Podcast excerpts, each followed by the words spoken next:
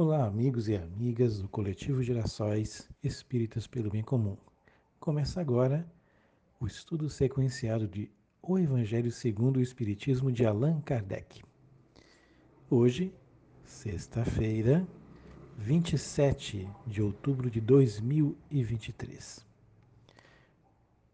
Dando sequência ao nosso estudo, onde nós fazemos todas as sextas-feiras a vibração pelos enfermos do corpo e da alma e também as vítimas da Covid. E vamos estender a nossa vibração, a nossa oração às vítimas dessa guerra entre Israel e Palestina, onde nós temos vários inocentes sendo, infelizmente, assassinados por força da violência, do egoísmo, enfim, de várias atrocidades que têm sido cometidas neste momento. Que oremos, pensemos positivamente para abrandar o coração das lideranças desses países, desses povos, para que possamos ter então o entendimento que cada um siga o seu caminho de acordo com o seu próprio povo, sua própria cultura, sua própria nacionalidade. Vamos seguir em frente então com a leitura do estudo de hoje, capítulo 28, coletânea de preces espíritas, preces em geral, oração dominical. Item 3, prece 3.5, que é a parte onde será feita a leitura do Evangelho segundo o Espiritismo. Mas antes disso, faremos então buscar uma sintonia positiva, amável, carinhosa, para que possamos nos tornar absorvidos pela atmosfera do bem e do perdão. E para esse texto de hoje, faremos uma leitura inicial no livro Semeradores do Amor de Espíritos Diversos, com uma mensagem do Espírito Antônio sobre perdão. Quantas vezes já perdoaram hoje? Talvez pensem que o perdão somente é dado às pessoas que nos ofendem. Mas isso é um engano, meus irmãos. O perdão deve estar presente de forma constante na vida do homem, pois simboliza de forma significativa um passo importante na evolução humana. Percebam que o auto-perdão, a todo instante, deve estar presente. Suas falhas, não devem ser motivos de tortura, mas de aprendizado. Assim, o auto-perdão serve como força impulsionadora para a continuação das suas provações. Procurem, nesse sentimento, usar o que de mais significativo ele tem, que é a indulgência e o amor. Deixem as amarguras para trás e, no momento que perdoarem, utilizem o esquecimento para que o perdão se concretize. Não esqueçam os exemplos que Jesus nos deixou e sigam seu caminho, perdoando a todos e a si mesmo. Muita paz. Pelo Espírito Antônio, a psicografia da médium Ana Karine Martins Garcia, no livro Semeadores do Amor.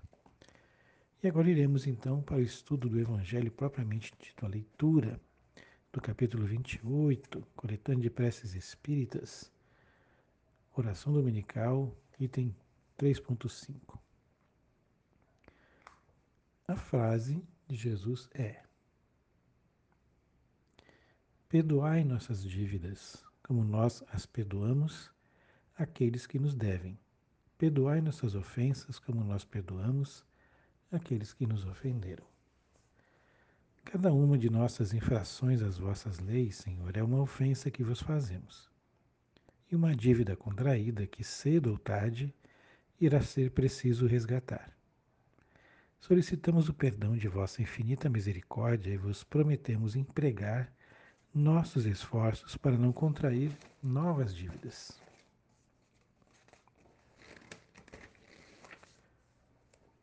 Na caridade, nos ensinaste a maior das leis.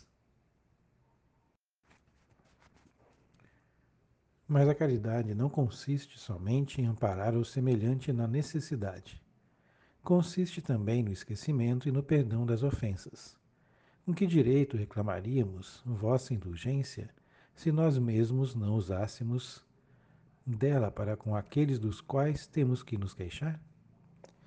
Dai-nos, meu Deus, a força para apagar em nossa alma todo ressentimento, todo ódio e todo rancor.